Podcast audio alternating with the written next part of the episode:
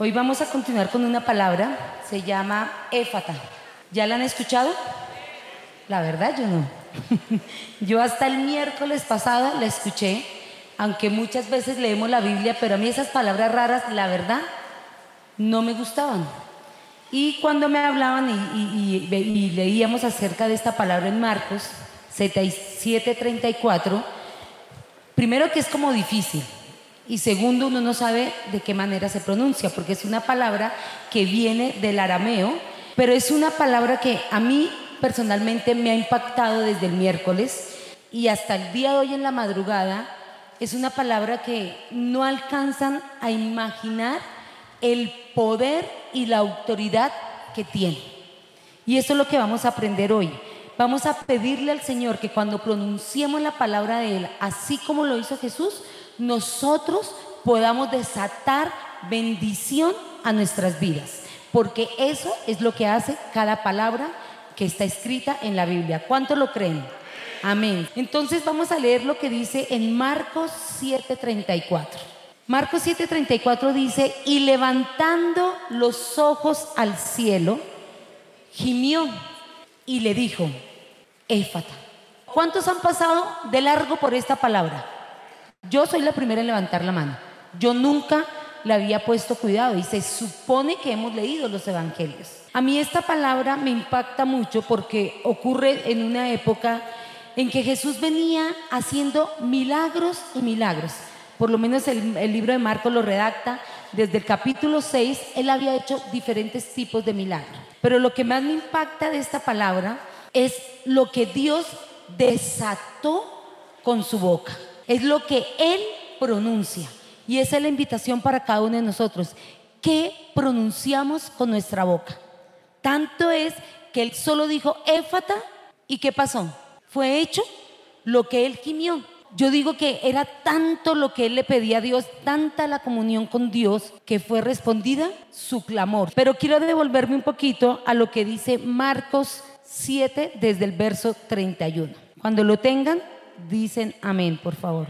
Aquí encontramos la narración de un hombre cuando Jesús va de camino, en el verso 31 dice, y volviendo a salir de la región del Tiro, vino por Sidón al mar de Galilea, pasando por la región de Decápolis, y le trajeron un sordomudo y tartamudo, dice la palabra, y le rogaron que le pusiesen mano. ¿Qué le rogaron?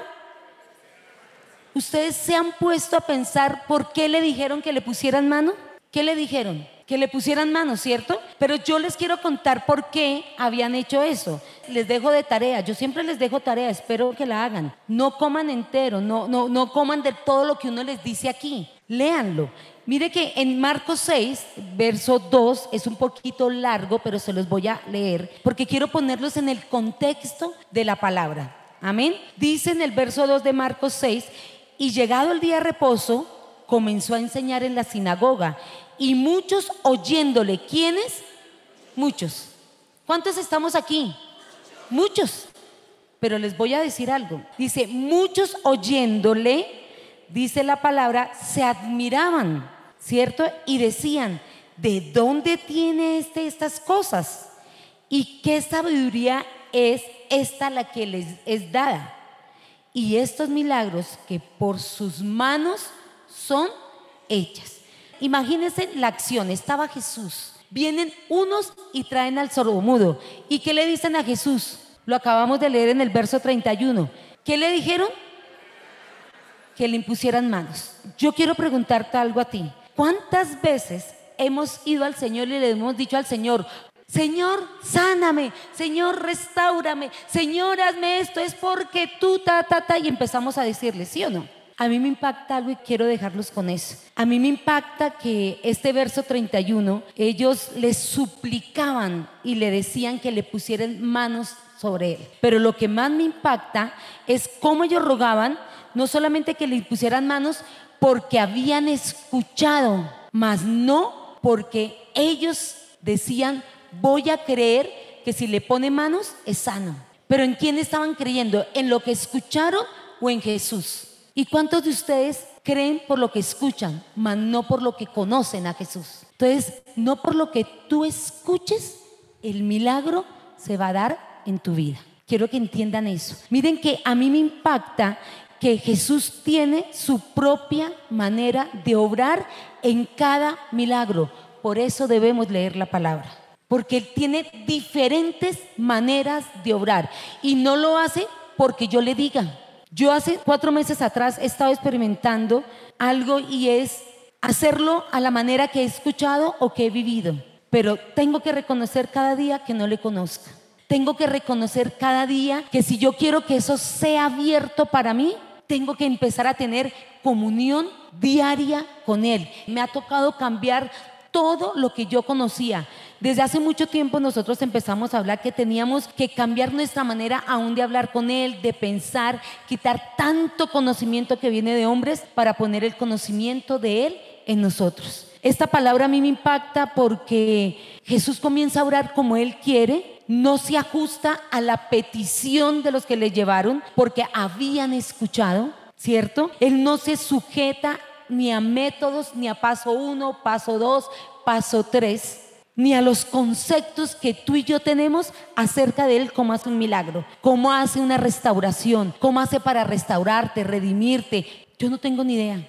Yo la verdad ya se me olvidó todo, porque yo le pedí a mi manera y Él lo está haciendo a la manera de Él, en el tiempo de Él, moviendo las cosas aquí abajo en la tierra, en el tiempo de Él, no en el mío, porque si no, no estaríamos.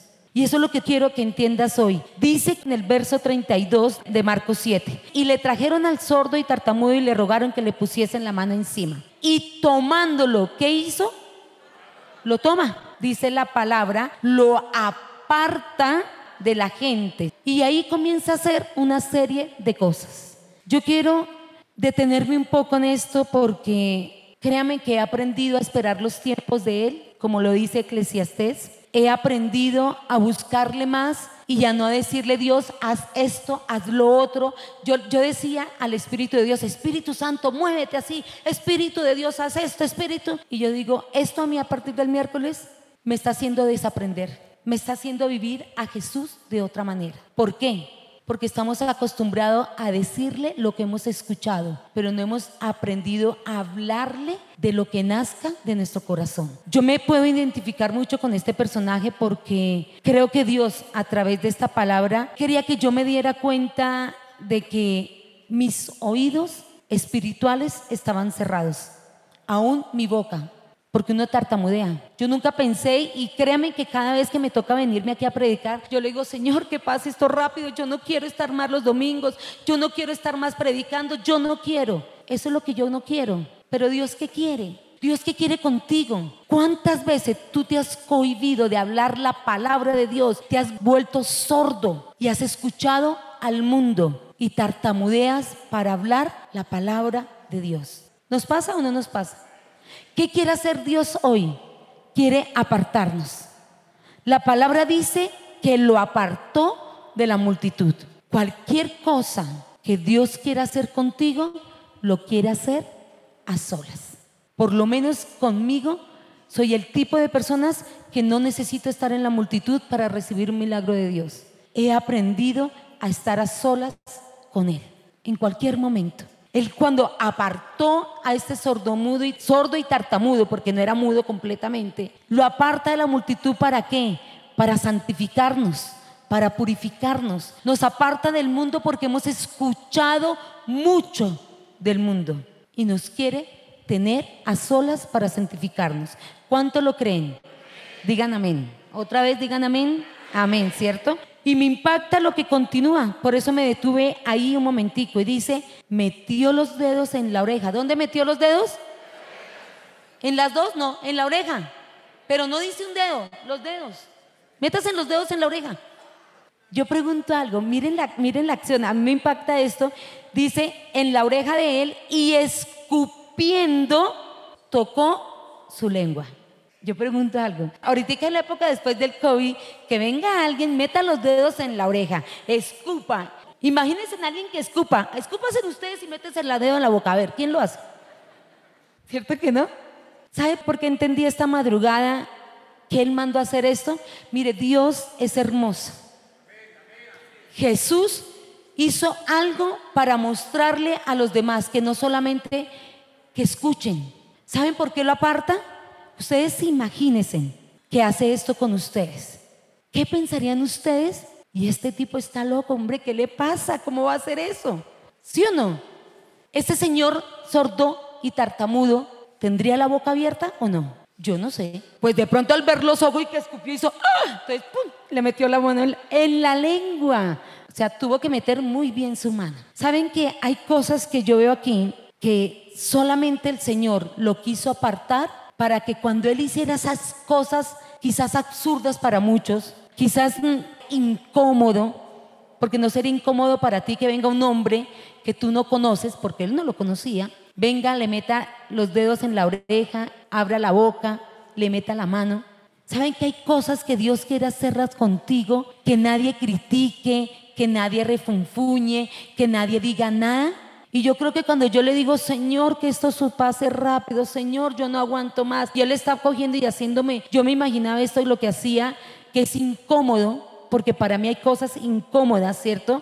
Hay cosas que yo no entiendo. Mi cerebro pasa dice, pero ¿por qué pasó esto? Pero es aquello. Hay cosas que yo no sé tú qué estás pensando frente a una situación difícil. ¿A ustedes no les pasa que ustedes dicen, pero esto en qué momento sucedió? Pero ¿por qué todo esto? ¿Por qué el tiempo es tan largo? ¿O por qué pasa esto si yo le oro? ¿Por qué me pasa esto si... Y empezamos a preguntarnos, ¿cierto? Esto me hace entender que las razones por las que Jesús hizo esto de apartar el hombre, de llevarlo a un lado aparte, de coger y escupir en sus manos quizás o en sus dedos, yo no sé, y meterle a la lengua, era porque quería decirte, el mundo ve esto como algo absurdo, pero ¿cómo lo ves tú? ¿Qué estaba pasando por la mente de este sordo y de este tartamudo? Cuando el mundo ve estas cosas, ¿qué nos dice? Esto no es posible. Que consigas trabajo porque tienes 60 años, es difícil. Que puedas pagar esa deuda, complicado. Que ese cáncer se te vaya, no, mi hijo, pero ¿cómo lo vas a creer? Si mire cómo está. Lo aparta para que él no vea lo que él está haciendo, sino crea en él. ¿Saben qué es lo que quiere enseñarnos Jesús con esta palabra? Que yo no le tengo que ver el milagro que necesito, sino creerle al que no solamente va a hacer ese milagro, sino muchos y muchos y muchos más. ¿Cuántos dicen amén? Eso es lo que Dios quiere que tú entiendas hoy. Eso es lo que Él quiere.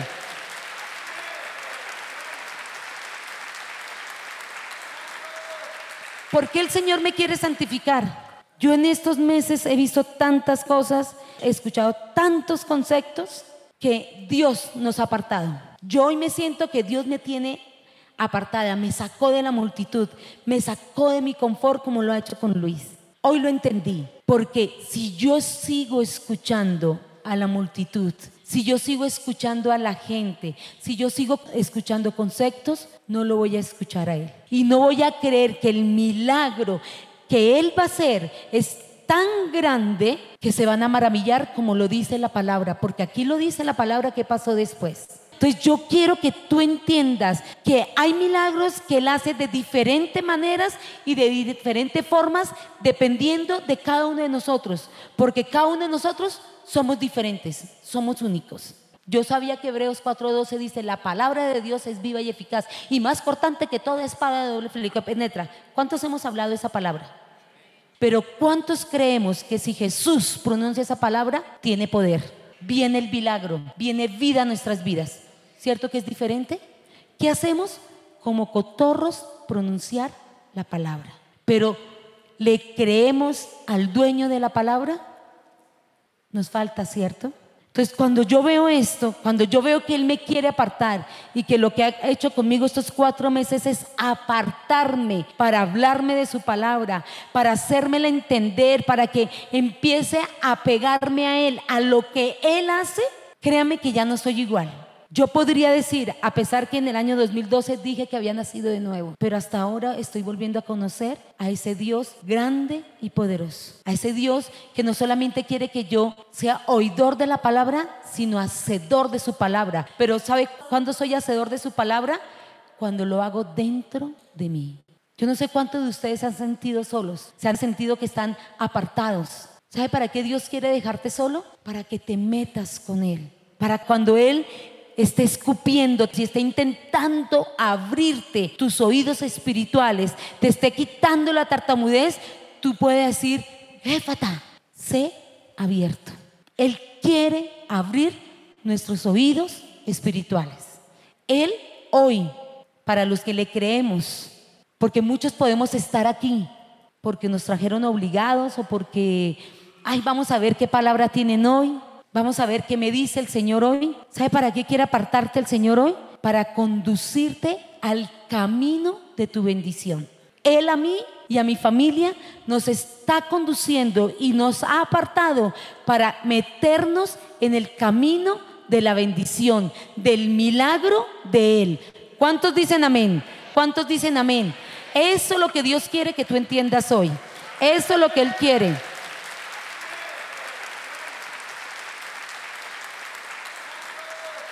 ¿Por qué el Señor me quiere santificar? Porque yo dije, me dejó sola. No, no me dejó sola. Me apartó. Me sacó de donde yo estaba, de mi confort. Me sacó de mi comodidad. Y me dijo, ven, ahora te voy a abrir tus oídos espirituales. Ahora te voy a dejar de que dejes de ser tartamuda. ¿Por qué? Porque tú vas a ser mi boca. Porque tú vas a ser el instrumento mío para llevar a tu familia a la salvación que es Él. No es lo que yo haga, es lo que Él está haciendo. Amén. Entonces, el verso siguiente que nos dice, dice, y levantando los ojos al cielo. Levantó los ojos al cielo. Él sabía que a pesar que era el Hijo de Dios, él no lo podía hacer sin su Padre. ¿Cuántos de nosotros reconocemos eso? ¿Cuántos de nosotros reconocemos que tenemos que levantar nuestros ojos al cielo? No somos capaces de nada. Yo no he sido capaz de nada. No he podido hacer absolutamente nada. Me he tenido que quedar quieta, esperar en Él. Él me ha dicho, quieta, confía en mí. A pesar que cuento días, Él me dice, confía. Y eso es lo que nos está intentando decir a ti y a mí. Me impacta porque aparte de eso dice que cuando sube la mirada al cielo, gimió. Yo entendí hoy cuando leí esta palabra y la estaba estudiando, el gemir de Jesús hacia Dios fue quizás el mismo que hizo en el Gólgota él cuando ya estaba en esa cruz del madero. A mí me lo volvió a recordar con esto. Jesús estaba gimiendo que todo lo que había en este hombre se quitara. Estaba quitando no solamente su sordera, sino su tartamudez. ¿Qué tiene que abrir hoy Dios de ti y de mí? ¿Qué tiene que abrirlo? ¿Qué tiene que decir Él? Éfata, sé abierto. ¿Qué obstáculos has colocado tú en tu vida que hoy Dios tiene que quitarlos para que veas la bendición de Él y le creas? ¿No se ha puesto a pensar eso? ¿Qué tiene que abrir de ti? ¿Qué tiene que quitar? Porque si Él abrió, es porque algo estaba cerrado y Él tuvo que hacer y abrirlo. ¿Qué hay cerrado en tu vida? ¿Qué hay cerrado en tus finanzas, en tu salud, en tus emociones? Que hoy Dios está abriendo. ¿Cuántos le creen? Amén. Entonces, este verso me muestra a mí muchas cosas. En el mundo que yo he vivido, muchas cosas llaman la atención y cierran mis oídos. Yo estaba tranquila, no tengo riquezas, pero vivía bien, me levanto, ya no tengo problemas con mi cónyuge, tenemos cosas que entregarle al Señor y estábamos tranquilos. Pero yo tengo que confesar que había cerrado mis oídos a Él, a lo que Él es, al gemido que no solamente hizo a través de este sordo y tartamudo, sino que Él hizo en la cruz del Calvario por ti y por mí. Y por cada uno de los que nos están escuchando en esas ondas radiales. He aprendido que debo ir al Señor no solamente a pedir un milagro. He aprendido que yo iba a Él y le pedía milagros, pero ya no le digo cómo debe hacerlos. Ya no le digo bajo qué circunstancia tiene hacerlos. Porque yo muchas veces le decía, Señor, tienes que hacerlo así, así y así. Y en este tiempo no lo ha hecho.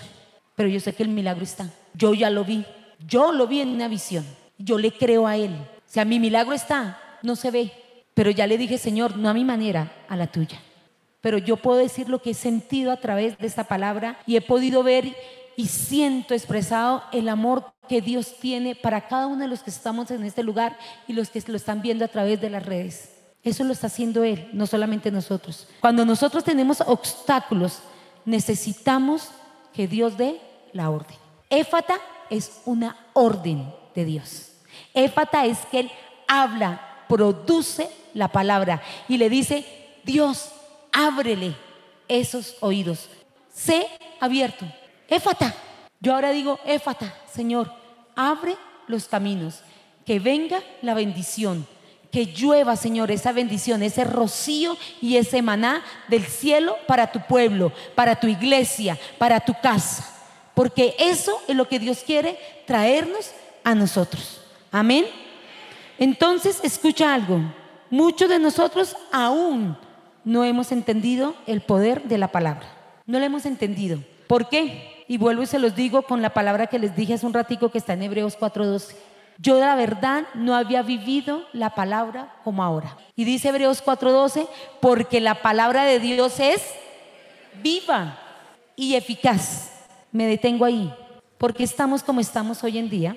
Porque tenemos que no sé cómo hacer tanto esfuerzo y tanto trabajo para poder tener un desayuno, un almuerzo o una comida. Juliana decía algo, tenemos que trabajar y trabajar 12, tres trabajos y como que todavía no, no, no pasa nada. Eso no es. Si la palabra es viva y es eficaz. Yo me preguntaba, ¿por qué estamos viviendo esto nosotros, Señor? ¿Por qué si esto es mentira? Porque tienen que suceder cosas si eso es mentira. Y mis hijos me lo repiten todo el tiempo. Mami, paciencia, cálmate. Pero yo digo, ¿pero por qué? Y es cuando el Señor me dice, porque la palabra de Dios es viva y eficaz, más cortante que toda espada de todo filo. Y yo esa palabra se la he dicho al Señor. Pero nosotros, ¿para qué utilizamos la palabra? Para maldecir. ¿Cuántas veces hemos mal dicho la palabra a los de nuestra casa? O utilizamos la palabra solamente como escudero para algo. Si ven que la palabra de Dios es viva y es eficaz, pero yo quiero enseñarles es que aprendamos a vivir la palabra de Dios de la manera correcta y como viene de Él. Si tenemos que aprender que la palabra de Dios está llena de poder y no muere con el tiempo, sino que permanece y que es eterna y que debe morar dentro de nosotros. Porque está escrito, ¿Qué dice Mateo 24, 35? Dice, el cielo y la tierra pasarán. ¿Pero qué dice? Pero mis palabras, ¿las palabras de quién? No las tuyas. Entonces, si ven que la palabra de Dios tiene poder cuando no es que las desatemos, cuando yo entienda que el poder no está en lo que yo hable, el poder está en el que me hace hablarlas. Y eso fue lo que me enseñó Jesús cuando él gimió y dijo, éfata, le dio poder a la palabra que venía de Dios, no a la que yo pronuncié. Porque ahí deja de ser vida, deja de ser viva, deja de ser eficaz. Nosotros creemos que porque yo lanzo la palabra se hizo. Yo no hago nada. La hace el que está en mí. Amén. Entonces yo miro otra palabra, les voy a compartir otra palabra. Dice Jeremías 23, 29. No es mi palabra como fuego, dice Jehová, y como martillo que quebranta la piedra. Pero ¿para cuándo la utilizamos como fuego y cuándo la utilizamos como martillo? Cuando yo necesito acusar a alguien, que eso es lo que hacemos. Ay, pero es que la palabra dice esto, pero es que esto. Yo siempre les enseñé a mi hijo y les decía, no sé si lo, hacía con amor, pero muchas veces no lo hice con amor. Es que honren a su papá y a su mamá para que tengan largura de vida y en todo lo que hagan les irá bien. Yo les decía eso pero nunca les enseñé de chiquitos a que tenían que orar, ya que tenían que depender de Dios y que cualquier cosa que fueran a hacer le consultaran a Dios. Pero siempre les enseñé esa palabra, Efesios 6 lo dice. Pero, ¿qué pasa cuando tú enseñas eso, pero no les enseña a depender del dueño de esa palabra? Y el dueño es Jehová de los ejércitos. Entonces dejemos de desatar palabras por desatar palabras porque creemos que con el pensamiento se van a lograr. No, volvámonos a Él. Creámosle al dueño de la palabra, al que da el poder para que esa palabra que yo desate se cumpla, se vuelva realidad. Entonces por eso yo sé que Él nunca me ha abandonado confía en mí y yo estoy confiando en Él, porque Él hará, no soy yo, no es la palabra que pronuncio, sino el dueño de la palabra. Ahí cambia la situación. Y a eso quiero que tú lo entiendas. Muchos tienen la palabra de Dios apagada en sus vidas. yo la tenía apagada y no la entendía. No la entendía porque no sabía el poder que tenía a través del Espíritu de Dios. Entonces, no porque yo me sepa la Biblia, soy santo. No porque yo me sepa la Biblia, veo todos los milagros y las bendiciones por las cuales Dios quiere que yo esté. Pero yo estoy segura que a partir de hoy Dios va a comenzar un tiempo del cumplimiento de su palabra en aquellos en que la atesoremos en nuestro corazón. ¿Cuánto lo creen? Amén, ¿cierto? ¿Sí están aprendiendo? Yo por lo menos he aprendido. He entendido el amor de Dios hacia su pueblo. Me impacta, me impacta cuando dice que Jesús alza la mirada al cielo y gime. Le estaba diciendo seguramente, Señor, haz que esta palabra, haz que se cumpla la palabra que yo voy a desatar.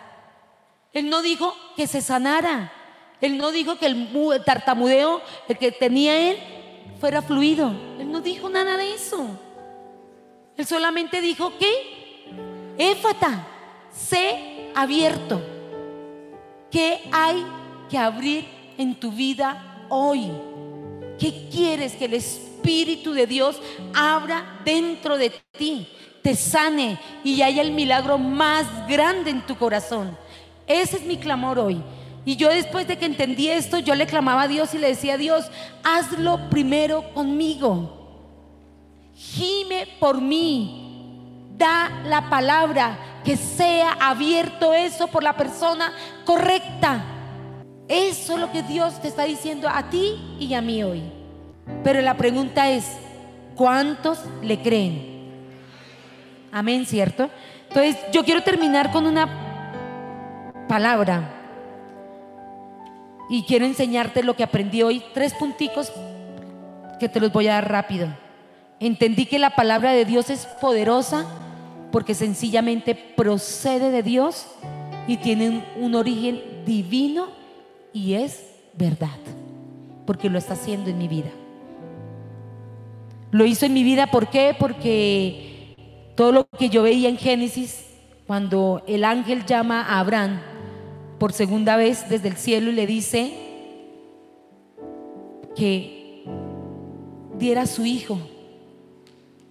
Y él va y obedece, ¿cierto? Pero me impacta es cuando él ve la obediencia de este hombre y le dice en Génesis 22, 15, y dice, y llamó el ángel a Jehová Abraham por segunda vez desde el cielo y dijo, por mí mismo he jurado, dice Jehová, que por cuanto has hecho esto,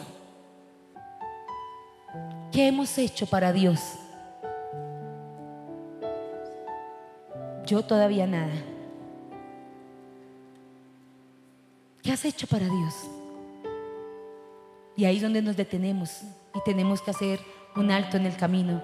Y dice, y no me has rehusado tu hijo, tu único hijo, de cierto te bendeciré y multiplicaré tu descendencia como las estrellas del cielo. Y ahí continúa dándole una bendición. Tremendo, ¿cierto? Lo segundo que yo he aprendido en este tiempo es que la palabra de Dios tiene poder creativo. Él hace unos meses se lo dijo a Lucho en Isaías 28, 21. Le dijo que él iba a hacer su obra, su extraña obra, su operación, su extraña operación. Yo no sé Dios qué estará haciendo, pero algo está haciendo dentro de ti y dentro de mí y dentro de cada uno de nosotros que le escuchamos. ¿Cierto? Lo tercero que aprendí es que la palabra de Dios es una verdad absoluta. ¿Por qué es una verdad absoluta? Números 23, 19 dice, Dios no es hombre para que mienta ni hijo de hombre para que se arrepienta. De hoy en adelante, cada vez que desates una palabra con tu boca, lo vas a hacer sabiendo que le estás pidiendo a Dios que haga y que se vuelva poder, no por nosotros, no porque yo la desate, sino porque Él es el que va a hacer que sea abierto. Va a decir, éfata, eso lo va a hacer Él, no tú ni yo. Entonces, es creerle a la palabra de Dios. Números 11:23 dice, entonces Jehová respondió a Moisés, quizás te está diciendo a ti hoy, dilo, vas a decirlo en tu nombre. Entonces Jehová respondió a Janet, ¿acaso se ha cortado la mano de Jehová? Ahora verás si se cumple mi palabra o no. Yo lo creo. La palabra de Él se va a cumplir. Me lo merezca o no, se va a cumplir. Porque no es que no lo merezcamos, ¿no? Yo a veces digo no me lo merezco, pero la palabra de Él se va a cumplir en mi vida. Entonces yo te invito a que tú te coloques en pie y quiero que te levantes con tu Biblia y abras Isaías 62. Vamos a leer esta palabra, porque nunca más nos llamarán desamparada, nunca más. Aquí no le hablaba a una mujer, le está hablando a la iglesia, y la iglesia somos tú y yo. Amén. Vamos a pedirle al Señor que de verdad que por amor de Sión no callará, dice la palabra, ¿cierto? Vas a leerlo conmigo. Dile, Señor, por amor de Sión no callarás. Y por amor de Jerusalén no descansarás hasta que salga como resplandor su justicia y su salvación se encienda como antorcha. Entonces verán la gente tu justicia y todos los reyes tu gloria. Y te será puesto un nombre nuevo que la boca de Jehová nombrará. Y serás coronado de gloria en la mano de Jehová y diadema del reino en la mano de Dios tuyo. Amén. ¿Cuánto lo creen? Amén.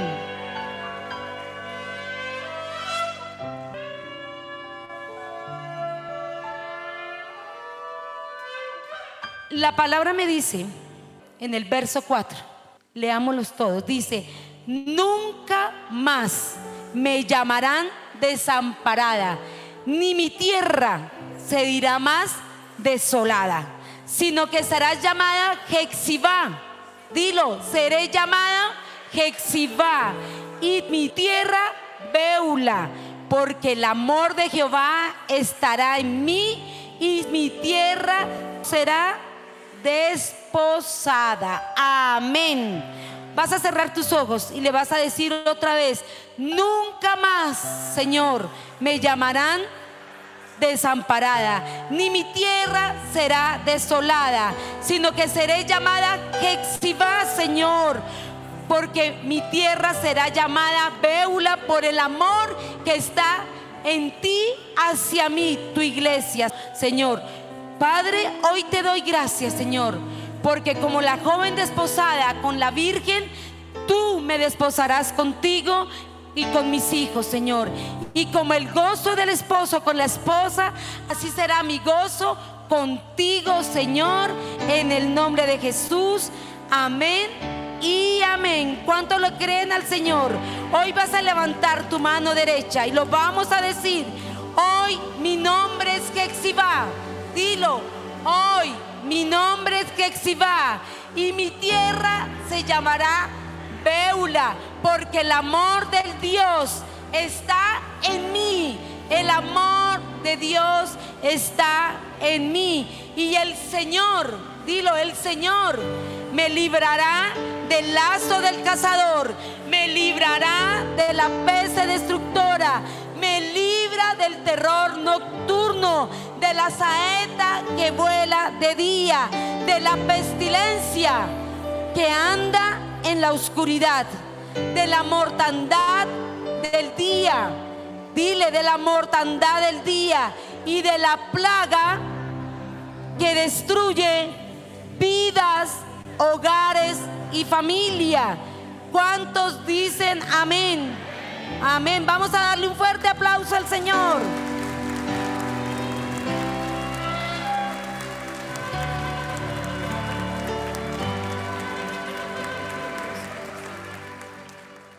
Hoy vas a levantar tus manos a Él. levanta tus manos a Él y pídele. Él está haciendo un gemido por ti y por mí. Y Él va a decir, éfata, porque serán abiertos los cielos para su iglesia. Amén.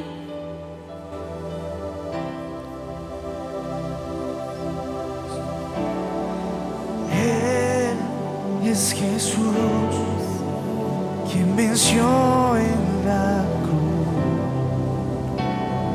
Fue quien cargó, quien llevó nuestro dolor. Jesús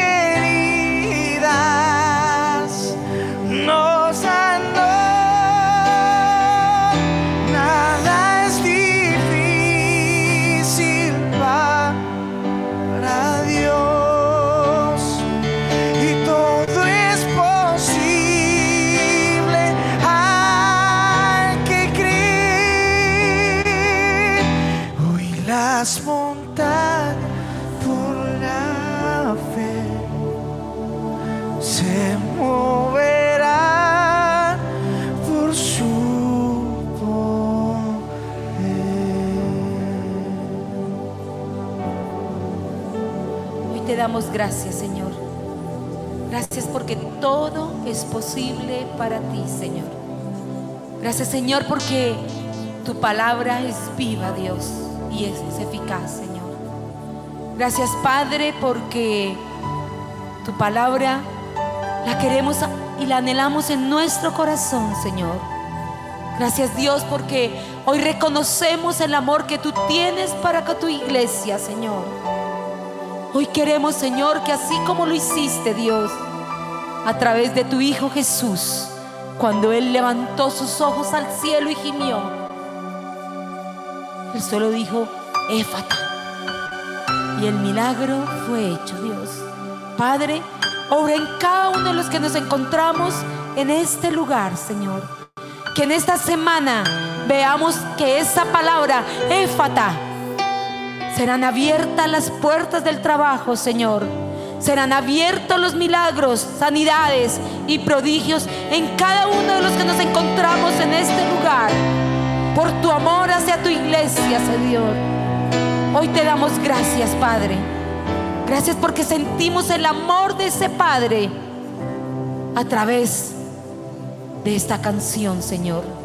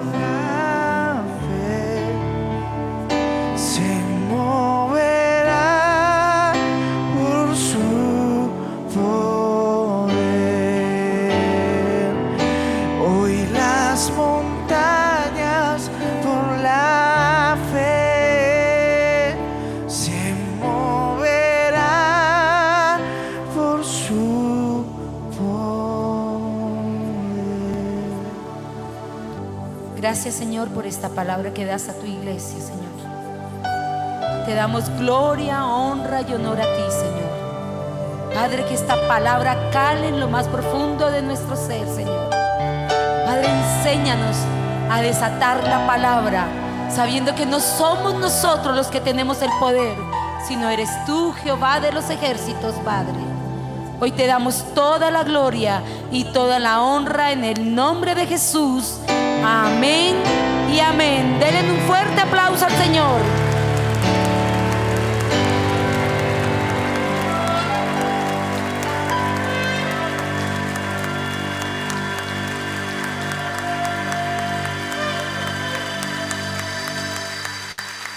Bueno, iglesia, hoy queremos invitarlos a que se sienten y queremos pedirle a esas personas que vienen por primera vez a este lugar que si no les da pena o si no les da el temor, puedan pasar aquí al frente. Queremos darle gracias a Dios por ustedes. ¿Quiénes por ahí están? Bienvenido hermano, que Dios le bendiga, que Dios abra las ventanas de los cielos. Amén. Sigan aquí al lado de Luis. Bienvenido, varones de Dios. Yo solo sé algo y se los digo a los tres. La Biblia no relata ni dice quién era este sordo y tartamudo. Él no mira ni la condición, ni lo que somos, ni cómo estamos. Él mira lo que Él puede hacer a través de ti y a través de mí. Yo solo sé que si ustedes le creen a Él, Él va a hacer ese milagro que tanto han esperado. No se necesita ser cristiano, porque a veces la gente dice soy cristiana, pero no le creemos a Dios. Ser cristiano no es venir a una iglesia. Ser cristiano es abrirle el corazón a Él. Ser cristiano es creerle a Él. Porque quizás muchos hemos dado mal testimonio. Y digo muchos porque yo he dado mal testimonio. Y quizás por ese mal testimonio que un día di, muchos no le creen a Dios. Hoy te digo a ti que en los cielos hay fiesta. Y de verdad quiero que le demos un aplauso al Señor por ellos, porque algo va a hacer Dios con ustedes. Solo sé que con el sordo que hizo, una acción que quizás para él era absurda. Yo no sé Dios qué hará con ustedes esta semana, pero sé que lo va a hacer. Y sé que en el nombre de Jesús, ese milagro en el que le has pedido se va a cumplir. No porque lo diga yo, porque tenemos un Dios que tiene una palabra que es viva y es eficaz. Y ahí no dice que para los que somos cristianos o para los que somos de tal religión o de tal nombre. Él dice que su palabra es viva. Créele a Él. Yo te invito a que le creas a Él. Yo te invito a que cuando llegues hoy a tu casa tengas un momento con Él y le digas, Señor, a mí me dijeron esto, yo quiero probarte. Y dice, probadme ahora en esto, dice la palabra. Sé que Él va a hacer y va a responder a esa petición que todos los que estamos aquí, como ustedes, hemos tenido. Porque le creemos al dueño de la palabra. Amén. Los invitamos a que pasen allá, que nos regalen unos minuticos. Queremos sus nombres. Si no los quieren dar, no los den.